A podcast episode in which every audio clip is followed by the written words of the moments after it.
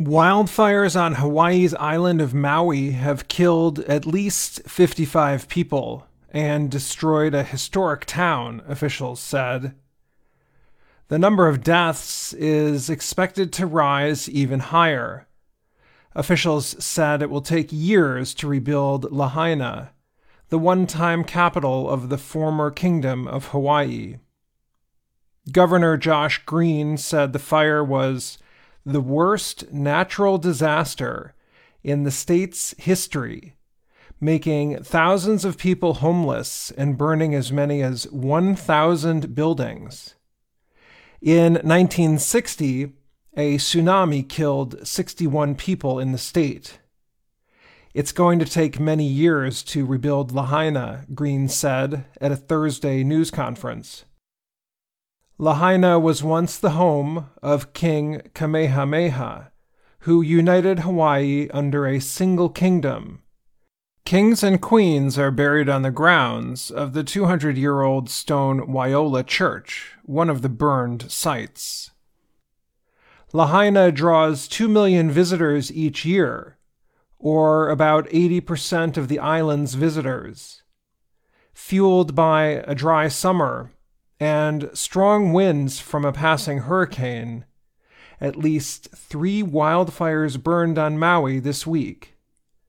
Maui Fire Department Chief Brad Ventura said one fire moved so fast that it was impossible to warn people of the emergency.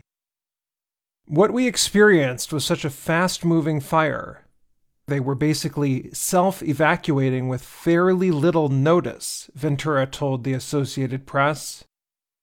Thousands of visitors and locals were evacuated from the western side of Maui, which has a year round population of about 166,000. Locals sheltered on the island or the neighboring island of Oahu, and visitors gathered in Kahului Airport waiting for flights back home. Some people fled the immediate danger by jumping into the Pacific Ocean. Among them was Wisei Fongtsalinkum, a visitor from Fresno, California. He said his family was trapped in a car as the fires neared, forcing the family to jump in the water.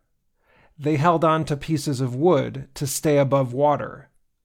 We floated around for four hours, the man told Reuters from an emergency shelter. It was a vacation that turned into a nightmare. I heard explosions everywhere. I heard screaming, and some people didn't make it. I feel so sad, he said. Many survivors suffered burns and other injuries. It was so hot all around me, I felt like my shirt was about to catch fire, said Nicoangelo Knickerbocker, a 21 year old from Lahaina. Knickerbocker heard cars and a gas station explode. He fled from the town with his father and the family dog. It sounded like a war was going on, he said. Officials said Thursday that they have contained about 80% of the Lahaina fire there was no immediate estimate for others. However, experts say the fires are likely to change Hawaii in unwanted ways. They include a threat to coral reefs, drinking water, and its soil. Wildfires, often caused by record setting heat, have become more common around the world this summer.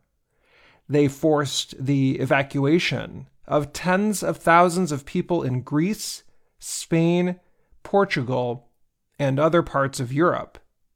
In Western Canada, several unusually severe fires sent clouds of smoke over a large part of the United States, polluting the air.